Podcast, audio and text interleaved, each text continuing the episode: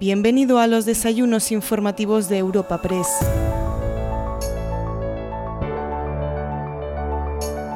Hoy, en los Desayunos Madrid de Europa Press, tenemos el placer de presentar al secretario general del Partido Popular de Madrid, Alfonso Serrano, en un desayuno informativo celebrado en el auditorio Meeting Place de Madrid. Este encuentro ha sido posible gracias al patrocinio de Gran Thornton, Ibercaja, Meeting Place Castellana 81 y Valdecarros Madrid. Nuestro invitado de hoy acude a la tribuna de este desayuno para, entre otros asuntos, pedir el voto mayoritario para Isabel Díaz Ayuso el próximo 28 de mayo para que Madrid sea el final del trayecto del sanchismo. Tras su exposición inicial, charlará sobre este y otros temas con la delegada de Europa Press en la Comunidad de Madrid, Cristina de la Rica, quien trasladará algunas preguntas de los asistentes al encuentro. El evento ha sido inaugurado por la directora de Desarrollo de Negocio en Europa Press, Candelas Martín de Caviedes, quien ha dado paso al vicepresidente de organización del Partido Popular, Miguel Tellado, encargado de la presentación del ponente invitado de hoy, a quien podemos escuchar a continuación. Muchísimas gracias por, por acompañarnos hoy y bienvenidos todas y todos a un nuevo desayuno informativo de Madrid, una plataforma que ya es referente en tratar los asuntos que nos importan y que nos ocupan en la Comunidad de Madrid. Y hoy tenemos un gran ponente, de verdad muchas gracias por acompañarnos, querido Alfonso. De verdad, me hubiera encantado presentarte yo, pero es que tenemos a alguien mucho más importante que lo va a hacer y le animo a subirse a la tribuna. Querido Miguel Tillado, vicepresidente de organización del Partido Popular, por favor, ocupa tú la tribuna. Bueno, muy buenos días. Muy buenos días a todos. Supongo que la afluencia en la sala, querido Alfonso, tendrá algo que ver con el momento procesal en el que nos encontramos en la semana grande de las listas a las puertas de unas elecciones municipales y autonómicas. Muy buenos días a todos. Lo cierto es que no deja de ser curioso que se le pida a un gallego recién llegado a Madrid que sea quien presente en Madrid a un madrileño de pro como es Alfonso Serrano. Supongo que algo tendrá que ver el hecho de que otro gallego, al que me une cierta cercanía, esté llamado a asumir la presidencia del Gobierno antes de que finalice este año. Y estoy seguro también que si estoy ahora aquí es también por la cercanía personal y política que mantengo con el protagonista del día, con Alfonso Serrano. Hoy vengo a presentar al secretario general de Isabel Díaz Ayuso. Hoy vengo a presentar a un compañero, a un hombre de partido, que ha dedicado toda su vida al Partido Popular y al proyecto político que ofrecemos a los españoles. Pero sobre todo hoy vengo a presentar a un amigo. Alfonso Serrano es un madrileño por los cuatro costados, un colchonero de corazón que siente y vibra con sus tres grandes eh, pasiones. Esto es lo que siempre tiene un aplauso. Siente y vibra con sus tres grandes pasiones que son la familia, la política y el fútbol. En la política y en el fútbol vive las victorias y las derrotas, hay que decirlo, con el mismo entusiasmo, aunque creo que en política ha tenido que celebrar muchas más cosas que en el fútbol. Alfonso Serrano se licenció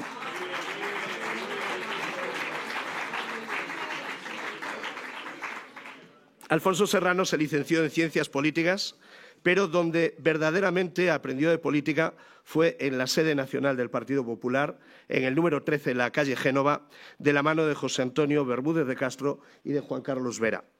Ha sido un extraordinario portavoz y es un gran diputado en la Asamblea de Madrid. Desde 2004 formó parte de la Dirección Nacional de todas las campañas electorales del Partido Popular. Fue el director de las campañas de Isabel Díaz Ayuso a la presidencia de la Comunidad en el año 19 y en el año 21. Y hoy Alfonso es, hay que decirlo, el primero de los secretarios generales autonómicos del Partido Popular, con permiso de Galicia. Alfonso Serrano le ha ido bien en nuestro partido por muchas razones. La primera es por su extraordinaria capacidad de trabajo, la segunda razón es por su inteligencia y por su capacidad analítica. La tercera es por su voluntad de servir y de ser útil a los ciudadanos, entendiendo que trabajar para un partido es trabajar para la sociedad en sí misma. Y la cuarta, y quizás la más importante, es porque Alfonso Serrano es una buena persona.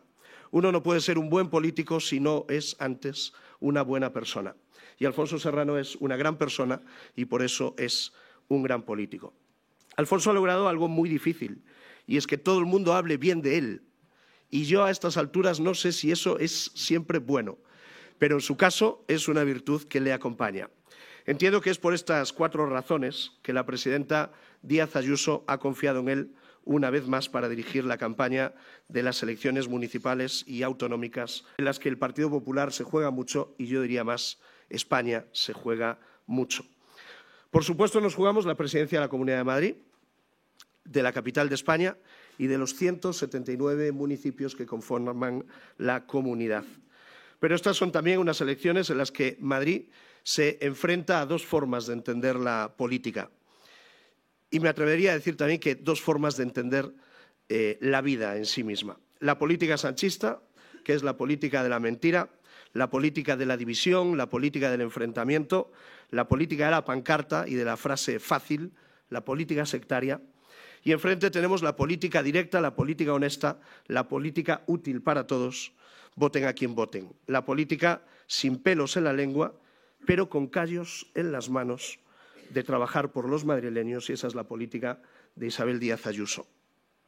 Tengo que decir que entiendo perfectamente bien el trabajo y los desvelos de Alfonso Serrano, porque yo también fui secretario general de un gran líder político como es Alberto Núñez Feijó. Y sé lo exigente que es trabajar al lado de un líder político como Isabel Díaz Ayuso. Un reto, un orgullo y, estoy seguro, una gran responsabilidad la presión que supone en el día a día trabajar al lado de una persona con el liderazgo como Isabel Díaz Ayuso obliga a estar al 100%, estar al 100% todos los días para servir a la primera servidora de los madrileños. Alfonso Serrano lo hace, lo hace a diario y lo hace con acierto en un PP que aspira a representar a la mayoría de la sociedad española y a la mayoría de la sociedad madrileña. Igual que no tengo ninguna duda de que la victoria de Isabel Díaz Ayuso será decisiva para que Feijó pueda ser presidente del Gobierno de España antes de que acabe este año, tampoco tengo ninguna duda de que el trabajo de Alfonso Serrano está siendo determinante para el éxito electoral del Partido Popular de Madrid el próximo 28 de mayo. Muchísimas gracias a todos.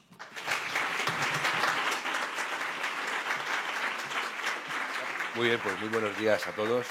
Eh, presidenta de la Asamblea, portavoz del Grupo Parlamentario de la Asamblea y diputado de la Asamblea de Madrid, vicepresidente del Gobierno de la Comunidad y consejeros de la Comunidad de Madrid, vicepresidenta del Congreso, del Senado, alcaldes de municipios de la Comunidad de Madrid, candidatos y futuros alcaldes, que veo algunos de otros tantos municipios de la Comunidad de Madrid, concejales del Ayuntamiento de Madrid, presidente de la Cámara de Comercio, presidente de CEIM, secretario general del sindicato CESIT, representantes de diversas embajadas, delegado en Madrid de la ONCE, presidente de FAMA y representantes de diversas entidades sociales, diputados del Congreso de los Diputados, representantes de medios de comunicación, señoras y señoras.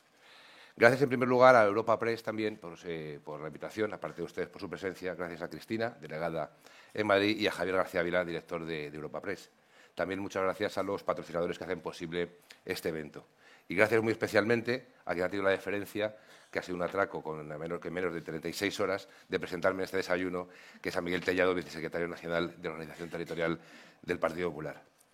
hace un año eh, yo sabía de Miguel de oídas, pero cuando realmente le conocí fue cuando coincidimos en las reuniones de la organización del último Congreso Extraordinario de nuestro partido, que llevó a la presidencia del mismo a nuestro presidente Alberto Núñez Fijo.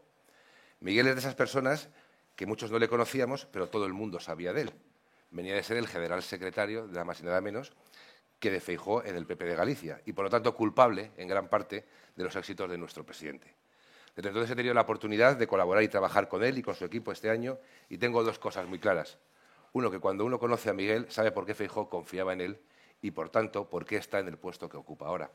Y la segunda es que, como secretario general del Partido Popular de Madrid, creo sinceramente que no hay nadie mejor en ese puesto ante los retos que tiene nuestro partido y nuestra organización y sabes, Miguel, y todo tu equipo, que tienes al Partido Popular de Madrid al servicio del proyecto nacional que representa Alberto Núñez Fijo, así que muchísimas gracias por todas tus palabras, desde luego inmerecidas.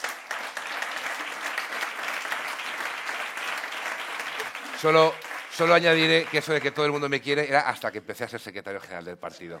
A partir de ahí ya han empezado, las diferencias de opiniones. Pero bueno, señoras y señores, Es para mí un honor poder estar aquí esta mañana con ustedes y creo que es importante comenzar fijando cuál es el objetivo, cuál es la prioridad con la que el Partido Popular de Madrid afronta las próximas elecciones municipales y autonómicas. Y voy a ser muy claro, el objetivo es ganar. Y la siguiente pregunta supongo que sería el cómo. Y la respuesta también es muy sencilla, con ganas, que es lo que vamos a demostrar en los próximos meses. Afrontamos estas elecciones con optimismo, con alegría, pero también con responsabilidad. Tenemos claro que el mayor reto de unas elecciones no es solo mejorar el resultado, sino cumplir con las expectativas.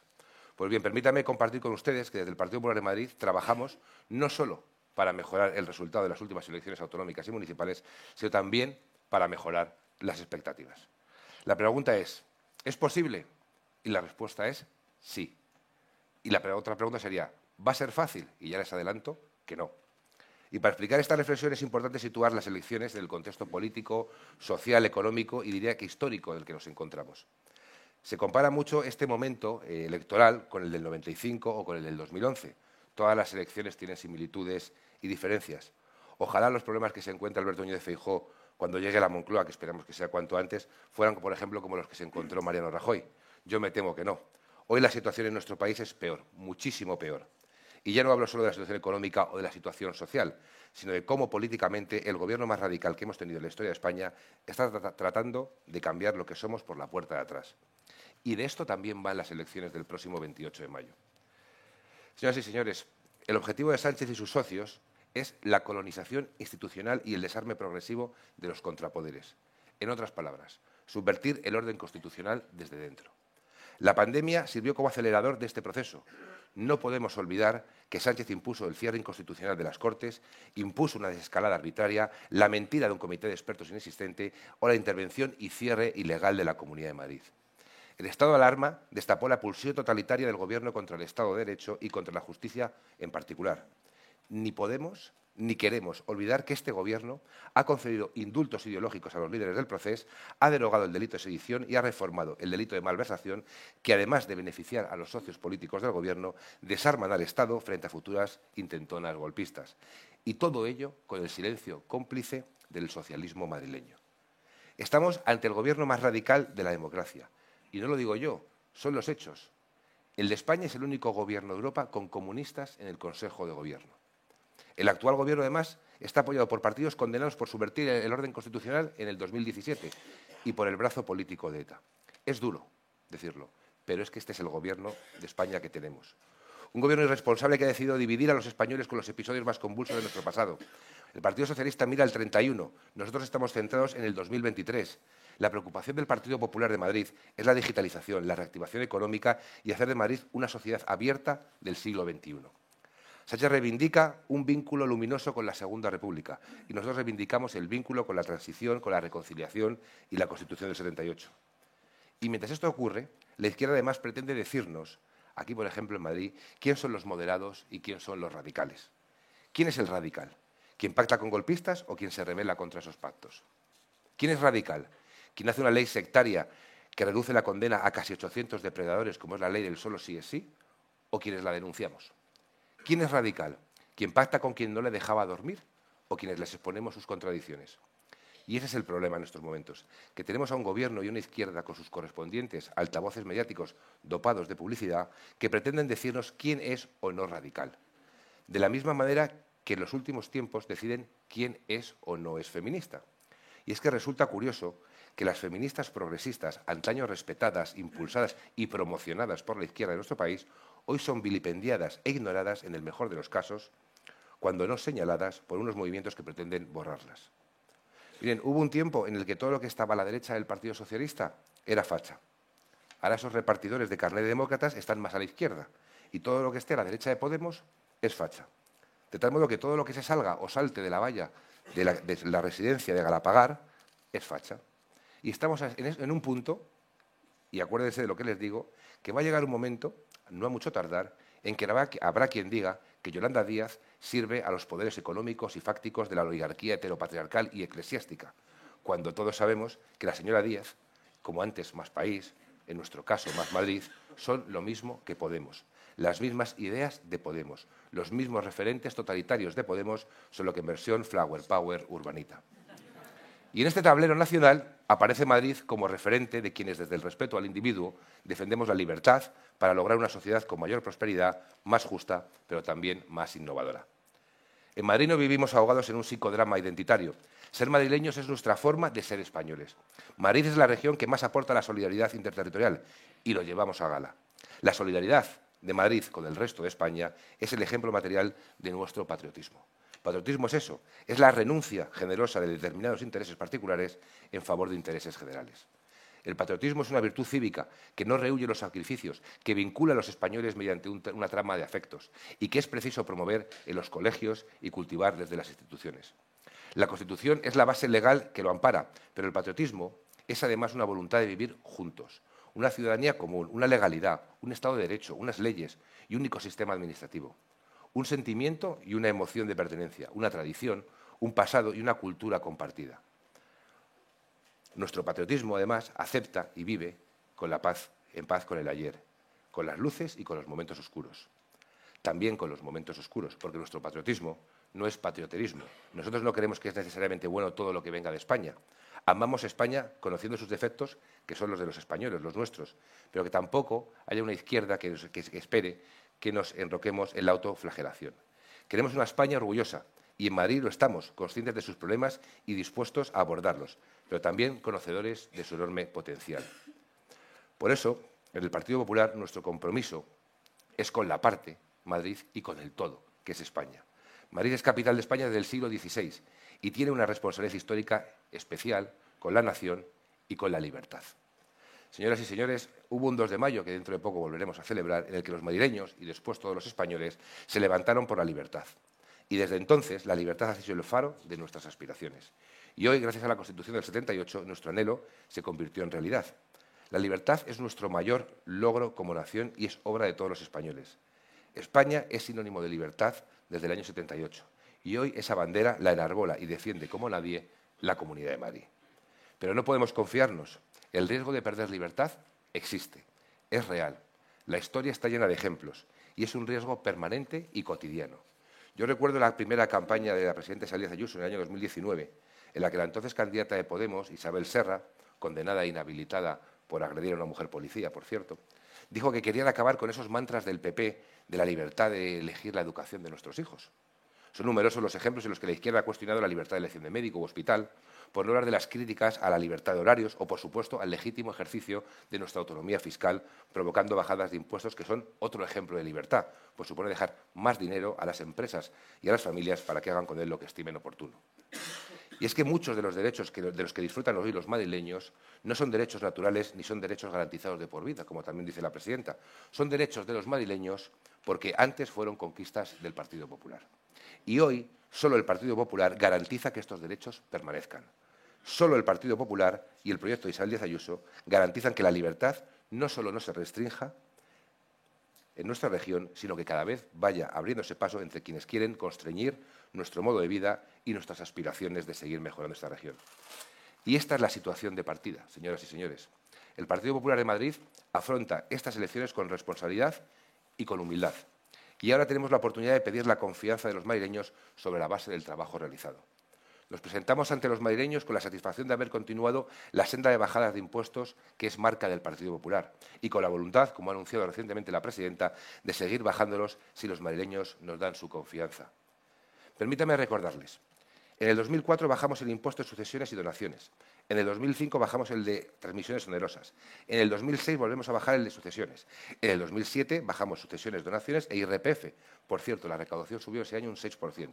En el 2010 volvemos a bajar el de transmisiones onerosas. En 2014 bajamos IRPF, transmisiones, actos jurídicos documentados y transmisiones onerosas. La recaudación subió un 1,5%. En el 2015 bajamos de nuevo el IRPF, el impuesto de transmisiones, actos jurídicos y el impuesto de transmisiones onerosas. La recaudación subió 573 millones de euros. En el 18 bajamos de nuevo el IRPF y la recaudación subió un 9% el año siguiente. En 2019 volvemos a bajar el impuesto de sucesiones y el de transmisiones onerosas y el impuesto de actos jurídicos documentados. Y el año pasado, el 22, hemos aplicado la mayor rebaja del IRPF en la historia de la Comunidad de Madrid y hemos renunciado a todos los impuestos propios. En definitiva, en este tiempo, los madrileños se han ahorrado casi 68.000 millones de euros, lo que equivale a una media de 19.000 euros de media por contribuyente, mientras que la recaudación por IRPF en estos años en la Comunidad de Madrid ha aumentado en más de 2.000 millones de euros. Y mientras bajábamos impuestos y aumentábamos la recaudación, en Madrid se construían 13 hospitales públicos, desarrollábamos la educación bilingüe o la FP dual, una importante red de servicios sociales, de atención a la dependencia y somos motor económico de nuestro país. En definitiva, señoras y señores, que aquellos que afirman que rebajando impuestos se deterioran los servicios públicos son incapaces de explicar por qué allí donde gobiernan fríen impuestos a los ciudadanos y la mayoría de esas comunidades, los rankings y estadísticas con gobiernos de izquierda salen peor en educación, en sanidad o en servicios sociales, por no hablar de datos de empleo o de inversión. Nos presentamos también ante los madrileños con la satisfacción de haber impulsado el mayor y más importante plan de natalidad y apoyo a la familia de la historia de nuestro país. Es difícil que exista crecimiento económico si no hay un crecimiento de la población, pero cuando la población envejece en exceso, disminuye el consumo, salvo en productos y servicios sanitarios, y disminuye la innovación, el emprendimiento, que son claves para el progreso económico. Pero esto no es un, el tema de la natalidad no es solo un problema económico, es también un problema afectivo. Una sociedad con menos hijos es una sociedad con menos hermanos, menos tíos, menos primos, menos sobrinos, en definitiva, con menos familia, en definitiva, con más soledad. Por eso hemos convertido el aumento de la natalidad en una de las prioridades de la Comunidad de Madrid para el Partido Popular. Y por eso hemos puesto en marcha el mayor plan de impulso de la natalidad, la familia y la conciliación de la historia más de 80 medidas y 4.500 millones de euros que están ayudando a los hombres y mujeres que contribuyen con su esfuerzo y con su dinero a criar a la siguiente generación. Les he hablado de fiscalidad y de natalidad, pero es que nos presentamos ante los madrileños pudiendo afirmar que la mayoría de los compromisos, y aquí veo a, nuestro vicepresidente, que fue el responsable del programa electoral y lo revisa constantemente y está preparando también el siguiente, no voy a adelantar ningún dato porque si no me va a matar, pero la mayoría de los, eh, compromisos con los que nos presentamos a las elecciones están cumplidos o en ejecución. Permítanme algunos ejemplos. Un nuevo impulso a la educación con la creación de 50.000 plazas escolares, la bajada del ratio de alumnos, la defensa de la libertad de elección o la mejora de las infraestructuras o el incremento sin precedentes en la oferta de FP. Hemos mejorado la atención a las personas en situación de dependencia, con casi 40.000 beneficiarios más, y emprendido el mayor incremento del número de plazas para personas con discapacidad, además de un plan de mejora de nuestras residencias. Está en marcha el Plan Vive y el programa de Mi Primera Vivienda para facilitar el acceso a la compra de vivienda a jóvenes y a, familias vulnerables. Esta legislatura hemos iniciado las bases y lo sabe Paloma, nuestra consejera, aunque hemos tenido las zancadillas de algunos alcaldes socialistas que no han querido dar los permisos para que estas viviendas pudieran iniciarse. Por eso estamos convencidos que la próxima legislatura sin duda va a ser la de la vivienda, para que esas más de 6.000 viviendas ya proyectadas sean una realidad en los próximos años. Hemos hablado de fiscalidad. Solo en el mandato de la presidenta Isabel Díaz Ayuso se han bajado, ha habido 20 bajadas de impuestos. Lideramos la economía española y es la región en la que más inversión extranjera traemos, con, con, iniciativas como la Ley de Mercado Abierto, el acelerador de inversiones o la Ley de Tarifa Cero. Y esta es la diferencia. En Madrid hay un gobierno con resultados económicos, mientras Sánchez pone más interés en hacernos creer que la economía española va bien que en tratar de que la economía vaya bien. Y que eso es una prioridad que evidentemente debería de revisar. Mil millones, por ejemplo, de inversiones en municipios dentro del plan de inversiones, la creación de cuatro clústeres digitales en Madrid, yo creo que Madrid, y así lo ha dicho la presidenta, está en condiciones de liderar el sector de la digitalización y la innovación y sin duda va a ser también otra de las grandes prioridades en la próxima legislatura. Se han aprobado tres planes asistenciales estratégicos en materia de sanidad, incorporado 5.000 profesionales sanitarios, se han puesto en marcha la reforma de los hospitales y 10 nuevos centros de salud y la, y la reforma de otros 250. Y no quiero olvidar, aunque haya pasado tiempo, algo, y es que somos la única comunidad en la historia de España en la que la izquierda ha criticado, además de intentado boicotear, la construcción de un hospital público como es el Isabel Central. No sigo porque no quiero aburrirles, pero son algunos de los ejemplos de los compromisos del Gobierno de Isabel Díaz Ayuso y del Partido Popular de Madrid con los madrileños que se han visto cumplidos. Y de esto hablaremos los próximos días y próximas semanas. De hecho, este fin de semana arrancará una campaña del Partido Popular de Madrid precisamente para explicar los logros del Gobierno de la comunidad y saldremos a la calle en cada uno de los municipios y distritos a explicar a los madrileños por qué es importante seguir esta senda de prosperidad, de crecimiento y de bienestar. Estas son las bases que otorgan no solo confianza, sino credibilidad a una presidenta y a un proyecto que en las próximas semanas desgranará sus propuestas para el futuro de nuestra región como harán también nuestros alcaldes y futuros alcaldes. ¿Y cuál es la alternativa ante esto en Madrid? ¿El Partido Socialista? Tiene un candidato al que le vale ser segundo y que comenzó la precampaña llamándose Lobezno, aunque viendo el permanente desembarco de ministros en nuestra comunidad, bien podría llamarse ahora Salvar al Soldado Ryan. Tienen tantos ministros Sánchez para venir que podía venir uno cada día diferente hasta final de campaña. Y ni aún así. Luego está Podemos y Más Madrid. Tanto monta, monta tanto. Yo las historias de Más Madrid y Podemos se las dejo a los expertos en Juego de Tronos, aunque les reconozco que tengo un ligero interés por saber si Yolanda Díaz apoyará a la candidata de su partido o, por el contrario, les dará la espalda y mitineará con la candidata de Más Madrid. Yo no sé si estas historias son más de Juego de Tronos o de una serie juvenil de desvelos amorosos. En cualquier caso, da igual cualquiera, cualquier fuerza de la izquierda, porque son igual de dañinas para España y para Madrid. Se pelean, pero se necesitan. Y si pueden unirse para tumbar al gobierno de Ayuso o para impedir que un candidato popular alcance la alcaldía, lo harán. Harán lo que sea. Porque cuando la izquierda ve que no alcanza el poder o ve riesgo de perderlo, es capaz de todo. Y sobre Vox, yo tengo el máximo respeto por Vox, por sus dirigentes y sobre todo por sus votantes. Pero sabiendo que las cosas importantes podemos estar de acuerdo, uno no alcanza a entender, ni muchos madrileños, por qué en los últimos meses se ha unido más a la izquierda que al conjunto de los madrileños. Ni tampoco por qué, eh, como algunos hacen algunos de sus dirigentes, dedican más esfuerzo a atacar a Feijó, a Isabel Díaz Ayuso o a candidatos y alcaldes del Partido Popular que a confrontar con una izquierda que está llevando al país a la ruina. Por eso, en esta campaña nos dirigimos y nos vamos a dirigir al conjunto de la sociedad madrileña. No solo a quienes piensan como nosotros, sino a quienes tienen sentido común y quieren poner fin al sanchismo, así como a los alcaldes sanchistas de nuestra región. Se entiende que si uno quiere un Big Mac, no se va al Burger King. Y si uno quiere que la Atleti gane la Liga, no va a apoyar al Barça. Pues si uno quiere que, una, presidenta fuerte en sol y con capacidad para llevar a cabo con eficacia este proyecto compartido y dar todas las batallas, si uno quiere poner fin a gobiernos locales de la izquierda incapaces de garantizar la prosperidad, el empleo, la seguridad o la limpieza, la opción, la única opción, es el Partido Popular de Madrid.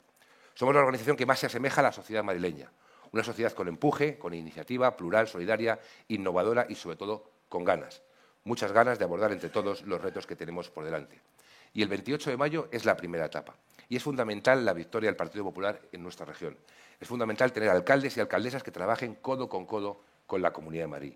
Y es fundamental ganar en el conjunto del país y que ese voto mayoritario sea una censura al sanchismo. Cada voto que no vaya al Partido Popular será un voto para perpetuar el sanchismo o a un socio de Sánchez en un municipio o una comunidad autónoma. Y es que tenemos que salir, y voy terminando, cuanto antes de esta pesadilla. Miren, uno de los grandes problemas que tiene Madrid, que esperemos que resuelva Feijóo cuando sea presidente, estoy convencido que lo hará, son las cercanías. Es un ejemplo de pesadilla diaria para miles y miles de madrileños. Y es que tenemos un gobierno de España que metió en el cajón, en un cajón, un plan de 5.000 millones de euros para cercanías en Madrid y a cambio lo que nos ha hecho ha sido cambiarle el nombre a las estaciones de tren. Esa es la alternativa que nos ha dado. Pues bien, aprovechando ese símil ferroviario, concluyo diciéndoles que si Madrid vota en todas las urnas con tanta o más ilusión que la última vez, no solo garantizamos gobiernos de libertad en la Comunidad de Madrid y en los 179 municipios, sino que el camino del Sánchez puede estar ante su última parada. Como madrileño, creo que no hay mejor manera de ir a votar con ganas y alegría el próximo 28 de mayo que por la libertad y para que Madrid sea el final del trayecto del sanchismo. Muchas gracias.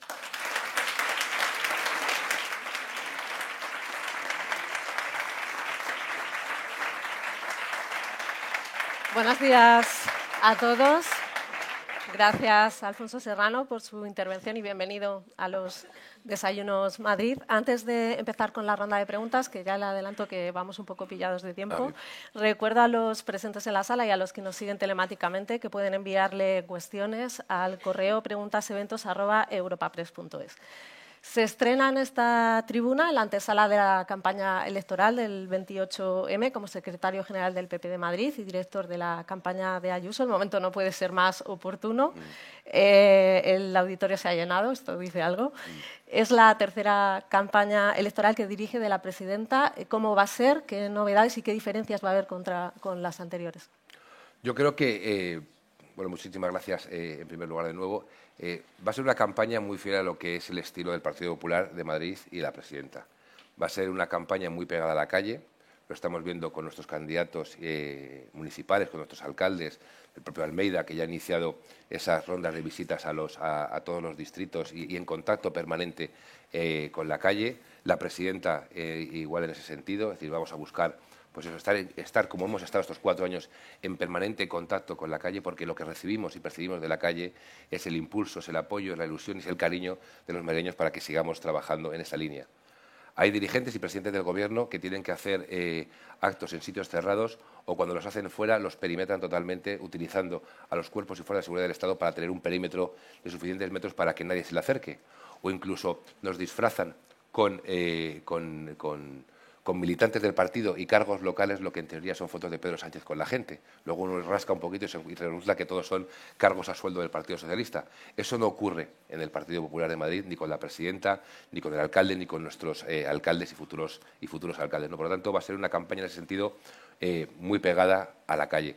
¿Qué, puede haber diferente? Pues lo de siempre, en el, y es una, parece una, incoherencia, pero es que, eh, lo decía yo en mi intervención, es una campaña que no, que no va a ser fácil, porque al final eh, hay muchos intereses en juego, los municipios en, la, los municipios en toda España, más las diputaciones, cabildos, aquí en la Comunidad de Madrid el Partido Popular gobierna en 85 municipios y aspiramos a gobernar en muchos más. Y yo, por la experiencia que tengo, y lo he dicho, cuando veo que la, cuando la izquierda me que puede perder el poder o que no lo alcanza, es capaz de muchas cosas. Entonces, por eso yo me espero alguna que otra jugarreta para que engañarnos. Y, pero bueno, estaremos preparados y lo que hacemos nosotros siempre es afrontar las campañas con alegría, que es como es la sociedad madrileña. ¿Y va a participar el líder del PP, Alberto Núñez Feijo, en la campaña, eh, dirigentes nacionales, autonómicos? Por supuesto, decir, la verdad es que esa es, una, esa es una otra diferencia que yo creo que es importante y que determina el momento en el que nos encontramos. Eh, para el Partido Popular de Madrid, igual que para todos nuestros compañeros, el apoyo de cualquier compañero de fuera es un activo. Desde luego que Alberto Núñez Feijo para nosotros es un, es un orgullo que participe en la campaña y así, lo, se lo hemos pedido. Y así estoy en contacto con Miguel permanente y cada vez que tienen algún hueco en Madrid pues le pedimos que, que, venga. Eh, y, a diferencia de lo que ocurre por ejemplo en el Partido Socialista que me consta y aquí veo a algunos candidatos eh, de municipios aquí veo estaba por aquí el de Móstoles ahí le veo al futuro alcalde de Móstoles a Modelo Bautista decir, que con la boca pequeña los alcaldes socialistas intentan zafarse de las visitas de Pedro Sánchez a nosotros, yo tengo, yo tengo el, teléfono eh, lleno de, intentos por parte de todos los municipios de que venga la presidenta o que, vaya, o que venga Feijó a sus respectivos municipios. Y el tema es que yo creo que cuando desde Ferraz llaman a algún sitio para ofrecer a Pedro Sánchez en Madrid, al otro lado nadie se pone el teléfono. ¿no? Y esa es la gran diferencia, yo creo, a la hora de, de abordar y lo que es un proyecto que no solo tiene un gran liderazgo, pues el de la presidenta en la Comunidad de Madrid, sino que además está respaldado por un partido en el que vamos todos a una. ¿Y vamos a ver a Juanma Moreno con Ayuso yo confío, en Madrid? Yo, confío en que sí. Yo confío que sí. Estamos ultimando temas de agendas y tal, pero al final, de la misma manera que, que, la presidenta de la comunidad estuvo apoyando la campaña de Juanma, pues cualquier apoyo que venga, bienvenido sea. Pero tiene confirmado que va a venir. Estamos ultimando porque al final son... Esto y, lo saben también muchos compañeros nuestros, esto de, cuadrar agendas de presidentes autonómicos es complicado. Yo no sé cuándo después de estas elecciones que yo aspiro eh, y confío en que tengamos muchos más presidentes autonómicos, para la dirección nacional va a ser mucho más complicado tener que cuadrar las agendas porque tendremos más presidentes autonómicos y más alcaldes. Pero estamos en esa fase. ¿Y con su presencia se busca llegar a un electorado más de centro que al que pueda aspirar Isabel Díaz Ayuso? No, porque si algo ha demostrado, yo creo que es más una cuestión de compañerismo y tampoco le daría mayor, eh, o sea, otra lectura. Porque cuando uno analiza, por ejemplo, el resultado de las elecciones en Madrid del pasado 4 de mayo, Cualquier análisis serio y riguroso lo que determinó, y los hay escritos, es que la victoria de Isabel Díaz Ayuso el pasado 4 de mayo del 2021 fue una victoria que, traspasó lo que se puede llamar las, líneas ideológicas. El, proyecto de Isabel Díaz Ayuso no solo tuvo el, votante tradicional de Ciudadanos, o sea, de, Partido Popular o de otras formaciones eh, cercanas ideológicamente, sino que está testado y confirmado que hubo gente que nunca había cogido la papeleta del Partido Popular y que tenía a lo mejor una visión eh, eh, más progresista y que, habían cogido la papeleta del Partido Popular. Y si hoy las encuestas dicen, y todas lo dicen, que si hoy hubiera elecciones el apoyo a Isabel Díaz Ayuso sería mayor que el del 4 de mayo, es porque esa transversalidad del proyecto que ella representa no solo se mantiene, se, mantiene, sino que se incrementa. La cuestión cuál es que eh, Juanma, es, que es un gran activo y un gran político, ha sido capaz nada más y nada menos de ser el primer presidente del Partido Popular en una comunidad que ha gobernado el Partido Socialista durante muchísimos años. Y yo creo que al final deja de ser también un referente en muchos sitios de España. ¿no? Y desde luego que nosotros, como Dirección Regional del Partido, tratamos de que cuando los dirigentes, nuestros compañeros, nos piden las visitas de alguien o se ofrecen, pues ser, ser educados y tratar de hacerlo, porque yo creo que en esto lo importante es que todos sumemos fuerzas. Vamos a hablar del programa electoral. Está aquí el vicepresidente Enrique Osorio, que lo está perfilando. Ha dicho que le va a matar si nos desvelaba algo, pero le pido alguna novedad que nos pueda contar. De, propuestas, lo que digo, digo, es que como estamos en este momento terminando lo que es el balance que, presentaremos este próximo fin de semana, y no quiero avanzar ningún dato, luego, evidentemente, eh, a lo largo de estas semanas y como hemos hecho en otras campañas, la presidenta irá, eh, irá desvelando las, las propuestas. ¿no? Yo creo que lo importante, eh, los que saben de campañas decían que lo importante es decir que, que, la gente no te vota por lo que has hecho, sino por lo que vas a hacer. Pero para ser creíble en lo que vas a hacer, tienes que presentar una buena hoja de servicios. ¿no? Y yo creo que eso es lo que hace el Partido Popular de Madrid en la comunidad, en los 85 municipios en los que gobernamos, y es presentar una hoja de resultados con hechos, con, con, con, con un balance creíble y a partir de ahí construir esas propuestas. ¿no? hemos, llevamos eh, oficialmente desde el día 3, pero teniendo en cuenta la Semana Santa, dos días de campaña y el, de pre-campaña, por decirlo de una manera que todo el mundo coincide que esto empezó el lunes pasado 10 de, 10 de abril. Y lo primero que ha hecho la presidenta ya ha sido hacer la primera propuesta, que es una nueva bajada de impuestos en el tramo autonómico. Por lo tanto, yo creo que nos quedan unos cuantos anuncios, pero tiene que ser la presidenta la que los haga, no nosotros. Bueno, por empezar por algo fundamental, las listas electorales, uno de los principales quebraderos de cabeza de todo secretario general. Seguro que hay mucho interés en este auditorio por escuchar esto. Eh, la presidenta ha llegado a decir que es como sentar a los invitados en, las bodas. Eh, ¿Va a haber mucha renovación en la Asamblea? A ver, sí, no me esperaba la pregunta, ¿verdad? Eh, no, a ver. Sí, evidentemente es el momento, es el momento pues, pues quizás más complicado en cualquier organización, ¿no?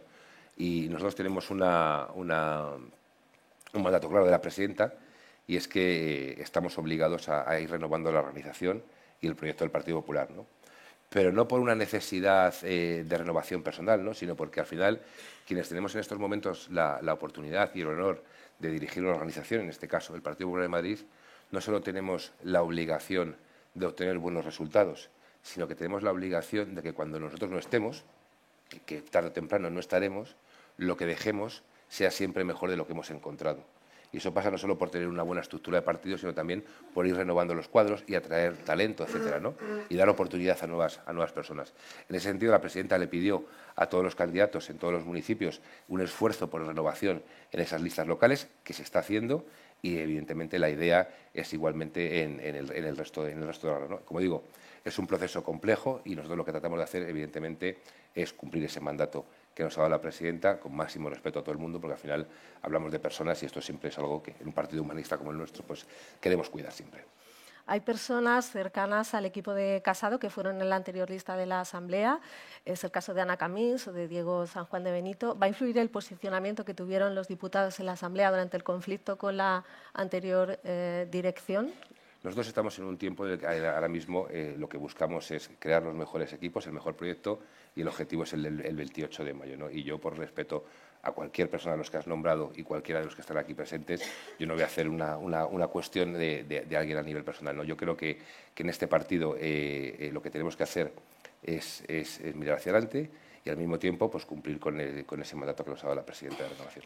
Se lo pregunto de otra manera, ¿va a ser un grupo parlamentario 100% Ayuso?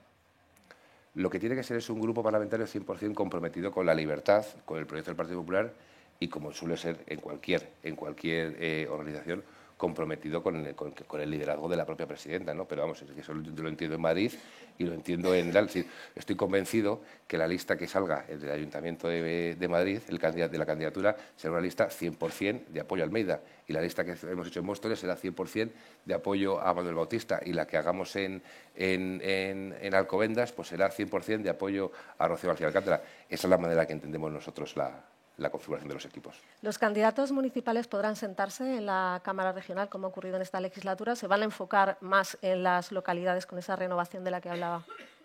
En principio, como ya avanzó la presidenta, la, idea es que no. La idea es que eh, eh, intentemos que, dado que estamos en un momento muy importante, unas elecciones municipales autonómicas, luego llegan unas generales, es importante que cada uno esté centrado en lo suyo. Yo creo que, la experiencia de estos dos últimos años, eh, de que algunos portavoces municipales en algunos municipios tuvieran un escaño en la Asamblea, fue muy positivo para, de alguna manera, seguir reivindicando que es el Partido Popular de Madrid el que traía el municipalismo a la Cámara Autonómica y también eh, desde el punto de vista de proyectar a, estos, a estas personas, pero evidentemente yo estoy convencido que esas personas que eran portavoces municipales y que han sido también diputados, yo estoy convencido que en menos de seis semanas se van a convertir en alcaldes y alcaldesas en la gran mayoría de ellos y por lo tanto bastante van a tener con eso.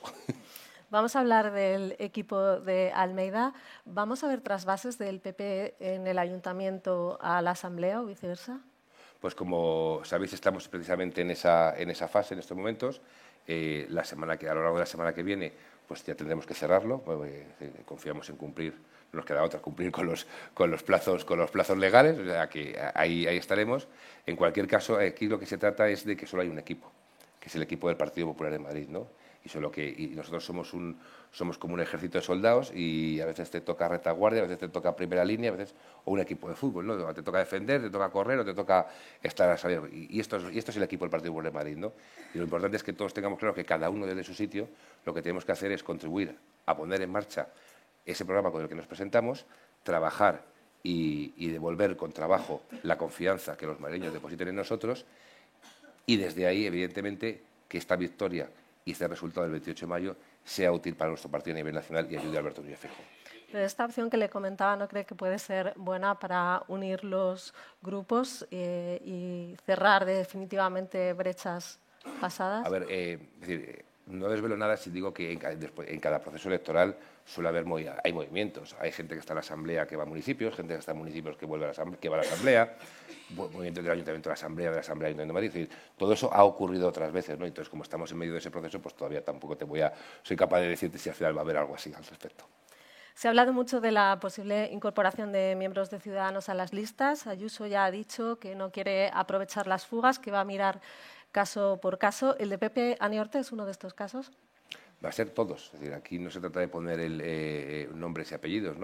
Yo creo que eh, el Partido Popular, y eso es importante, lo digo como secretario general, que además en este año, aunque ya lo conocía a muchos, pero el hecho de ser secretario general del partido te da la oportunidad y además es la obligación de, conocer las estructuras locales, de conocer los grupos municipales, de conocer a muchas personas, ¿no? Y uno cuando está dirigiendo una organización como esta se da cuenta del, gran talento que existe muchas veces desconocido, ¿no?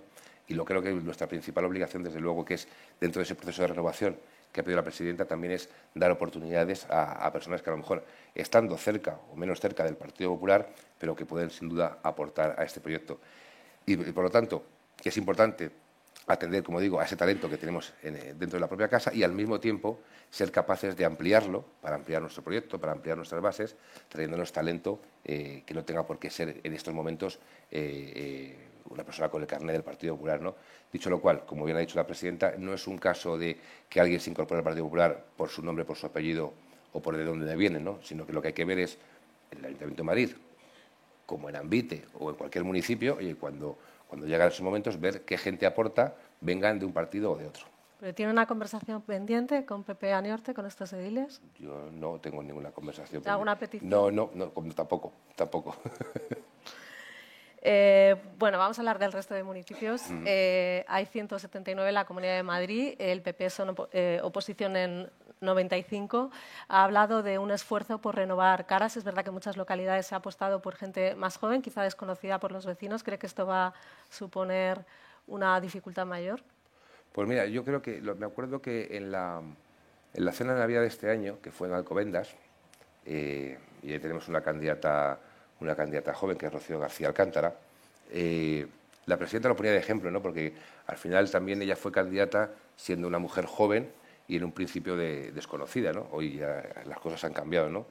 Eh, yo creo que lo que ha hecho el Partido Popular de Madrid en estos momentos ha sido, un, como digo, empezar ese ejercicio de renovación en, sitios, tanto donde estábamos en, gobierno, que ha habido alcaldes y alcaldesas que han entendido que habían, que habían cubierto una etapa y, desde luego, y que, desde luego podían seguir siendo útiles a la Comunidad de Madrid y al partido desde otras, desde otras posiciones y así, y así va a ser y, en otros sitios en los que evidentemente hacía falta pues, un revulsivo para conseguir ese, ese cambio tan ansiado. Por lo tanto, yo creo que, que, por los datos que nosotros manejamos, eh, yo creo que todos y cada uno de los, de los nombramientos que se han hecho como candidatos en los 179 municipios, yo creo que van a ser garantía de éxito de cara al próximo 28 de mayo. Desde esa garantía de la que habla, ¿cuántos municipios cree que van a recuperar? Claro, si yo digo un número ahora y luego son menos, Hablábamos de Si se queda a la baja, acertará. claro, pues, digamos que si ahora mismo gobernamos en menos de la mitad de los municipios de la Comunidad de Madrid, yo estoy convencido que después del 28 de mayo gobernaremos en bastantes más de la mitad de los que tenéis la Comunidad de Madrid. Así que, Ya tenemos un listón. Vamos a hablar de las políticas. En su intervención, eh, bueno, ha desvelado algunas y ha dicho que van a hacer una campaña para vender sobre todo la gestión que han realizado hasta ahora. Pero es verdad que una de las áreas que más problemas ha dado durante la legislatura es la sanidad. Yo no sé si eh, considera que les va a hacer daño electoral. Hay todavía algún escollo por resolver y, sobre todo, quizá la izquierda enfoque ahí las críticas, eh, más aún cuando se sabe que el consejero Ruiz Escudero no va a continuar. Bien, en primer lugar, decir, en democracia, cada cuatro años hay elecciones y en Madrid, tres meses antes de las elecciones, hay una huelga sanitaria. Eso ocurre desde hace 20 años en la Comunidad de Madrid. Esa es la, esa es la realidad. Esa es la realidad. De ahí, por lo tanto, en primer lugar, lo que yo sí denuncio es ese intento de politización eh, ideológica que se hace de algo tan sensible como es la sanidad. Dicho lo cual, eso es perfectamente compatible con reconocer que Madrid, en el conjunto de España, son necesarias reformas y mejoras para atender a un, sistema sanitario, como puede ser la atención primaria, que se ha visto afectado por las consecuencias de la propia pandemia y el esfuerzo que han hecho nuestros profesionales también en la Comunidad de. Y eso es a lo que se ha dedicado eh, el Gobierno y en especial la Consejería, con el gran trabajo que ha hecho nuestro consejero Enrique, Enrique Escudero, que siempre que tengo la oportunidad pues lo aprovecho para reconocer el trabajo suyo y de todo su equipo, sin duda en una de las legislaturas más complicadas. Dicho lo cual, yo creo que la comunidad, eh, la izquierda siempre cree que utilizando la sanidad, o luego a lo mejor la semana que viene es la educación, o las residencias otra vez dentro de tres semanas, es decir, o sea, jugando con temas muy sensibles y que pueden a lo mejor generar sufrimiento a las personas, pueden conseguir algún rédito político. Pero vamos, es la misma izquierda que en la época de Simancas decía que si ganaba el PP había que entrar a los hospitales con la tarjeta de crédito en la boca en vez de con la tarjeta sanitaria. O sea, tratan de infundir miedo a los madrileños. El problema cuál es? Que después cada cuatro años o cada tres años o cada diez años, resulta que uno ve que resulta que la Comunidad de Madrid es la que mejor goza de salud y, el mejor sistema sanitario según un último estudio europeo. Destinamos el 40%, que ese es que es un dato importante, y luego muchas veces eh, siempre se habla de, ratios. La Comunidad de Madrid destina en este presupuesto que, no ha salido, que no salió adelante, pero que confiemos en que salga eh, después de las elecciones, la Comunidad de Madrid destinaba el 40% de su presupuesto a sanidad para el año 2023. De los 25.000 millones creo que eran 10.000 y pico. El 40%, es decir, cuando a alguien se le pregunta cuáles son tus prioridades a una administración, las prioridades se miden en, lo que, en la parte que tú le destinas al presupuesto. Yo puedo llenarme la boca hablando de medio ambiente. Si luego la partida de medio ambiente o de eh, desarrollo sostenible es cero, pues tengo poca credibilidad. Si resulta que de cada 40 euros del presupuesto de cada 100 euros, 40 los destinamos a sanidad, es una inversión importante y sobre todo cuando no hay ni una sola comunidad autónoma que destine tanto de su presupuesto a sanidad como la Comunidad de Madrid. En ese contexto y con esos resultados, por eso yo creo que por muchas veces que la, que la izquierda siga sacando o agitando el tema de la sanidad, yo creo que va a tener el mismo resultado y es que los madrileños no les creen. Pero haciendo un poco autocrítica, si la estadística es esa, ¿en qué cree que ha fallado el PP para no anticiparse y ahorrarnos esas huelgas? Porque entiendo que el presupuesto está muy bien, pero luego también está la ejecución. Claro, a ver, es decir, mire, yo siempre lo recuerdo. Aquí, y, eh, aquí hubo un audio que oímos todos, en el que al inicio de, la, de esta huelga un, un, sindicalista decía que aquí hay que hacer, da igual lo que diga la comunidad, que aquí hay que aguantar esto hasta mayo. Eso no lo dijo la consejería, lo dijeron la, parte sindical. Entonces, claro, ¿qué más da lo que vaya ofreciendo la comunidad si en un principio por, parte, por la otra parte hay, hay nula voluntad de llegar a un acuerdo? ¿no? Yo creo que en todos estos meses, eh, y ahí están esos tres planes estratégicos que se han presentado, atención primaria, listas de espera y salud mental, creo que son. Eh, junto con otras muchas medidas, la, consolidación de, de 5.000 puestos de, de 5.000 profesionales sanitarios, este acuerdo que hemos llegado al final para, acabar con la, con la huelga de atención primaria demuestra la voluntad de llegar a acuerdo por parte de la, de la Comunidad de Madrid, de la Consejería de Sanidad y de todo su equipo. La cuestión, como digo, es que hay... Eh, esto es como todo, es decir, habrá políticos, no todos los políticos somos malos, habrá algunos malos y otros buenos, ni todos los periodistas, ni todos los sanitarios, ni en ningún lado. Pero yo creo que hay una parte eh, que está bastante politizada y que eso es lo que de alguna manera muchas veces distorsiona la realidad. Y con esto no digo que no tengamos problemas, porque los tenemos en toda España.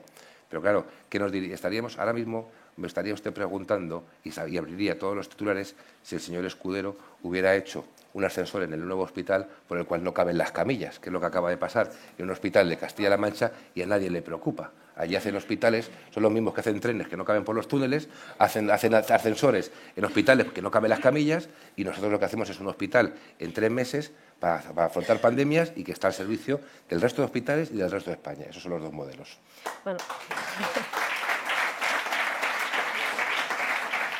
Vamos a Hablar de la bajada de impuestos, usted ha definido aquí que es una marca de identidad de la Comunidad de Madrid, uno de los anuncios que ha hecho ya la presidenta, es una nueva rebaja del IRPF en todos los tramos. ¿Hay margen para seguir continuando la rebaja de impuestos? Y si se plantean hacerla progresiva, como le piden desde algunos sectores. A ver, es que ya es. Es decir, si lo que estamos haciendo es bajando eh, en todos los tramos, porque claro, aquí esto es eh, eh, muy curioso. A nosotros siempre se nos dice, no, ustedes solo defienden a los ricos. Yo digo, hombre, si, solo defendemos a los ricos y el 44% de los madrileños nos votan, o sea, sería que hay un 44% de, de, ricos en Madrid y no lo hay, ¿no? Yo creo que eso es un mantra que se cae por su propio peso. Lo que sí decimos es que yo creo que todos los madrileños tienen derecho a recibir de su administración. Quienes peor lo pasan, quienes son más vulnerables, tienen el derecho y nosotros la obligación de atender y ofrecerles más oportunidades. Pero quienes ganan algo más o ganan más, también tienen derecho a recibir algo de la Administración porque encima pagan muchos impuestos, que parece que pagan pocos, pero yo creo que también que pagan los justos. En ese sentido, esta última propuesta que ha hecho la presidenta supone que a las rentas más bajas les va a suponer un ahorro del 5,5% y a las rentas más altas del 2%, la mitad. Pero nosotros creemos que eso es algo justo porque al final, precisamente las personas que más tienen son las que más pagan, también aquí en Madrid. ¿no? Y lo que hemos demostrado, como bien decía en mi intervención inicial, es que en todas estas rebajas que a lo largo de la historia ha hecho el Partido Popular en Madrid, se ha demostrado que después iba aumentando la recaudación. Y por lo tanto eso es lo que nos ha permitido no solo ser motor económico de España, generar más empleo que nadie, sino que además contribuir a seguir mejorando los servicios públicos de Madrid. Por lo tanto, yo creo que esa es la línea y, como el responsable del programa ya se acaba de ir porque le tenía, te tenía que ir antes, pero estamos trabajando en nuevas medidas que por supuesto se irán conociendo a lo largo de la, de la campaña. Y entre esas nuevas medidas está recuperar la rebaja fiscal, los incentivos para la inversión extranjera, ¿a qué está el foco en ferroviaria? yo, confío en que eh, el objetivo que tenemos es que aquellas iniciativas que, que, no hemos podido sacar adelante a lo largo de esta legislatura, pues tengamos eh, la suficiente mayoría para llevarlas a cabo. ¿no? Yo creo que que hay cuestiones que, no se explican. ¿no? Es decir, al final, oye, uno con, partidos con los que puedes, como digo, tener ciertas similitudes, pues puedes diverger en, determinados aspectos, ¿no? Oye, podemos hablar de educación o de otras muchas cuestiones, ¿no? Pero al final, cuando en un momento de incertidumbre nacional e internacional, política y económica, resulta que hay una comunidad autónoma que es referente en estabilidad, en, innovación, en generar inversión, el, 60, el 70% de las inversiones extranjeras vienen a, la, vienen a la Comunidad de Madrid. Y se ha demostrado que cuando a Madrid le va bien, a España le va bien. El 70% de los, de los impuestos que se, que se reparten entre las comunidades autónomas de la caja de común salen de los impuestos de los madrileños. Por lo tanto, si a Madrid le va bien, al conjunto de España le va a ir mejor también. Y entonces, en ese contexto, lo que nosotros creemos que tenemos que hacer es seguir atrayendo ese tipo de, esa, incentivando ese tipo de, propuestas, ¿no? Y medidas como traer, de, tratar de atraer inversión del exterior que no, es de extranjeros, que puede ser alguien de Fuenlabrada que lleva 10 años fuera, pero que está, que está fuera, y convencerle para que se venga con incentivos fiscales cuando los que están aquí ya los vienen recibiendo, yo creo que es una medida muy positiva. Eh, creo que se estaba refiriendo a Vox que eh, porque no contó con, su, con, sus votos no salió esto adelante, tampoco los presupuestos.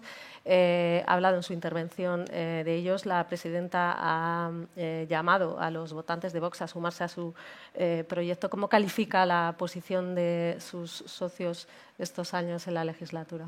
yo creo que con Vox, y, y a mí me ha tocado en la primera parte como portavoz y luego le ha tocado a Pedro, que está aquí también como como portavoz, eh, hemos sido capaces de llegar a acuerdos. Pero esto es como lo, que le ocurría en Sanidad con los sindicatos, que para que haya un acuerdo tiene que haber una voluntad por ambas partes. ¿no? Al final, es decir, nosotros, eh, eh, pongo el ejemplo de los presupuestos, unos presupuestos de 25.000 millones de euros. Resulta que, por un error de ellos, que tramitan mal el tema de las enmiendas, no se pueden tramitar sus enmiendas. Y eso es eso, o sea, saltarnos eso sería ir contra el propio reglamento de la Asamblea. Es decir, es como si la señora Carballedo fuera como Forcadell en, el, Parlamento y se lo saltara. ¿no? no, nosotros somos la Asamblea de Madrid, cumplimos el reglamento. Oiga, no, era por falta de voluntad. Creo recordar que las enmiendas de Vox eran 60 millones de euros, una cosa así sobre 25.000 millones de euros. O sea, decir, que, que, no era una cuestión de no llegar a un acuerdo. Pero es que por una cuestión así se tumben unos presupuestos que, suponían muchísimas inversiones para la Comunidad de Madrid, pues yo creo que es una, es una irresponsabilidad que tiene que ser Vox quien lo explique y lo califique. Bueno, que lo explique Vox y que lo califiquen y lo entiendan los madrileños, ¿no?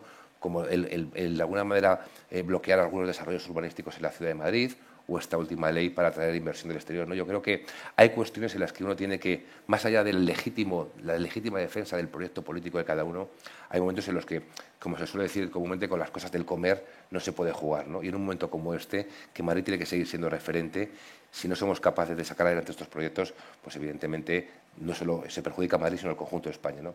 Por eso apelamos al conjunto de los madrileños para que nos den esa mayoría para poder sacar todas estas iniciativas adelante. Pero el distanciamiento con Vox no puede dificultar una negociación posterior tras las elecciones si se necesita conformar gobierno. No, si es que no es un distanciamiento. Al final, estamos en un proceso electoral, somos partidos diferentes, compartimos cosas. Nosotros tenemos, como digo, muchísimo respeto a sus dirigentes y sobre todo a sus votantes, porque la inmensa mayoría de ellos fueron antes votantes del Partido Popular y, por lo tanto, eh, dicho esto, con el máximo respeto a los votantes, faltaría más. Pero lo que se trata es que en estos momentos, eh, yo entiendo que cada partido, eh, Partido Popular, Vox, Podemos, Más Madrid, Partido Socialista, hagan su campaña, se dirijan a quienes estimen. Nosotros lo que hacemos en estos momentos es que, a la vista de lo que ha ocurrido estos cuatro años y reconociendo los acuerdos a los que hemos podido llegar, creemos que lo que hace falta en estos momentos es una gran mayoría para la presidenta Isabel Díaz Ayuso, como para nuestro alcalde en Madrid, y cuantas mayores, mejores eh, mayorías consigamos en otros municipios, porque estamos en un momento en el que hace falta que los, ciudadanos vean seguridad, certeza, tranquilidad en sus gobiernos locales, autonómicos y esperemos que nacional en el futuro. ¿no? Y, eso es lo que va a dar estabilidad para poder llevar a cabo los proyectos. ¿Y no alcanzar una mayoría absoluta sería una decepción, como ha reconocido Ayuso? A ver, yo nosotros lo que, lo que decía al principio, ¿no? que nosotros lo que se trata es de mejorar el resultado de las anteriores y también no defraudar las expectativas. ¿no? Aquí lo que se trata en este caso es de, como digo, tratar de mejorar. ¿no? Nosotros trabajamos eh, eh, y, se lo he dicho siempre a mis compañeros. Hoy, hoy tenemos además luego por la tarde eh, Junta Directiva Regional y, el mensaje va a ser el mismo. Es decir, tenemos que ser realistas, pero estamos en un momento en el que ni queremos ni podemos renunciar a nada en ningún sitio. ¿no? Y, y, con, esa, con ese espíritu optimista, pero humilde y responsable al mismo tiempo, afrontamos este periodo electoral, ¿no? Y por lo tanto, luego a partir de ahí, pues serán los madrileños los que decidan. ¿Y optimismo es conseguir más de 67 diputados? optimismo es conseguir un voto, un punto más, un diputado más que el último resultado del 4 de mayo. A partir de ahí todo es positivo, yo creo, ¿no? ¿Y bien posible repetir el espectacular resultado que tuvieron en el 4M en los municipios del sur? Porque lo cierto es que allí hay muchas localidades donde los socialistas llevan gobernando más de 40 años. ¿Qué, aportación puede realizar el PP? Hombre, yo creo que ahí está muy claro. ¿no? Mira, eh, estas elecciones, eh, yo, recuerdo en la campaña del 2011, eh, el Partido Socialista hizo un spot de campaña que decía algo así como estas elecciones, 2011, crisis económica, 5 millones de parados, y el Partido Socialista hizo un spot que era algo así como, estas elecciones no son de arreglar el mundo, son de arreglar tu mundo, tus calles, las aceras, los jardines. O sea, quería bajar el debate. ¿no? Evidentemente en estas elecciones se tiene que hablar de lo local, pero como bien decía en mi intervención, también hay cosas que en Madrid nos importan y que van más allá de lo local. ¿no? Al final, que nos impongan por la puerta de atrás una ley de patrimonio, que, tengamos a 800 violadores con condenas eh, reducidas, eso, y todo ello, que hayamos sufrido cuatro años de constantes agresiones por parte del Gobierno de España hacia los madrileños. Y todo ello se ha hecho con el silencio cómplice del Partido Socialista de Madrid y de sus alcaldes socialistas.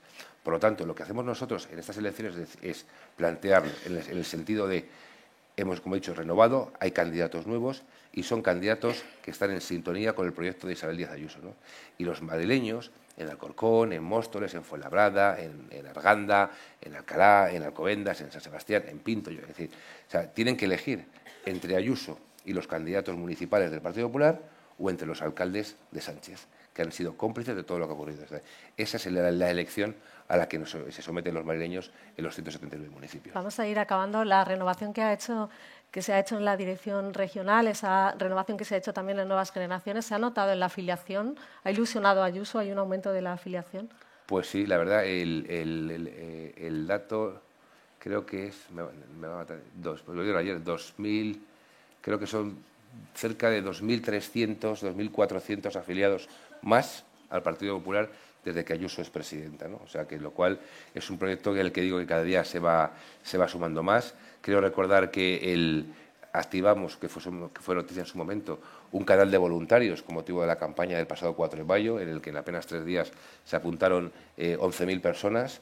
Lo reactivamos eh, eh, hace poco menos de un mes de cara a, seguir contando con la opinión, con el trabajo, con, con, con, el apoyo de quienes se quisieran sumar a este proyecto y se han apuntado otras 3.000 eh, personas más. Por lo tanto, yo creo que es evidente que, ese apoyo va creciendo y lo importante, como digo, es decir, tenemos la obligación de renovar la organización y tenemos la, obligación de que cuando nosotros no estemos dejar a los que vengan un Partido Popular de Madrid más fuerte. ¿no? Y en estos momentos yo creo que esa, esa, esa, renovación se está produciendo. La gente se acerca al Partido Popular, se nota en el trabajo de las sedes, más allá de que seamos, estemos en periodo electoral, y además tenemos una, una organización juvenil eh, pues muy combativa, como estamos viendo, muy pegada a la calle, muy cercana a los problemas reales de los jóvenes y que desde luego que por muchos intentos que haya por parte del, del, Gobierno de Sánchez y la delegación de Gobierno de acallar la voz de Nueva Generación de Madrid, desde luego que van a estar siempre dando todas las batallas en defensa de la juventud madrileña. A riesgo de que me diga partido a partido, si las elecciones eh, resulta el PP ganador y revalida en la Comunidad de Madrid, eh, ¿usted daría el salto al Gobierno regional o está cómodo llevando las riendas del partido?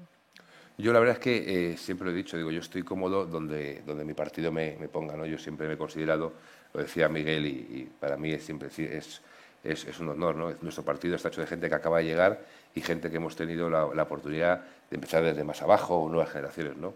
Yo cuando era afiliado de mi sede en Barajas, yo nunca pensé que fuera a ser diputado, y lo fui, luego también portavoz, y lo fui, y, y ahora tengo el honor de ser secretario del partido. ¿no? Por lo tanto, yo siempre estaré al servicio de mi partido en donde me pongan, ¿no? pero yo creo que además ahora hay un trabajo importante, este que es, como bien decías, partido a partido, que esto es cholismo de, de primero de carrera, y, tenemos el, el, objetivo que es el del 28 de mayo. Es decir, no, hay, o sea, no tengo otra cosa en la cabeza en estos momentos que conseguir un gran resultado para la presidenta y los 179 municipios y un gran resultado, por supuesto, para nuestro alcalde en Madrid. Y, y, desde el punto de vista de partido, a partir de ahí, desde luego que ponernos a disposición, como no puede ser de otra manera, de la Dirección Nacional para que este gran resultado que esperemos tengamos en Madrid sirva y ayude para el cambio político que esperemos llegue a final de año en el conjunto de España. ¿Sería un honor formar parte de un gobierno regional de un proyecto de Ayuso para usted? Yo, yo, es que para mí ya es un honor militar en el Partido Popular de Madrid. O sea, es que es ese, no hay mayor honor, aparte de ser del Atleti, que estar en el, que estar en el Partido Popular de Madrid. Pero, y a partir de ahí, yo, como siempre, a disposición. Alfonso Serrano, ha sido un placer tenerle en este foro dedicado a Madrid. Mucha suerte, ánimo gracias. con esa intensa campaña que empieza en un mes. Muchas gracias a gracias, todos. Gracias.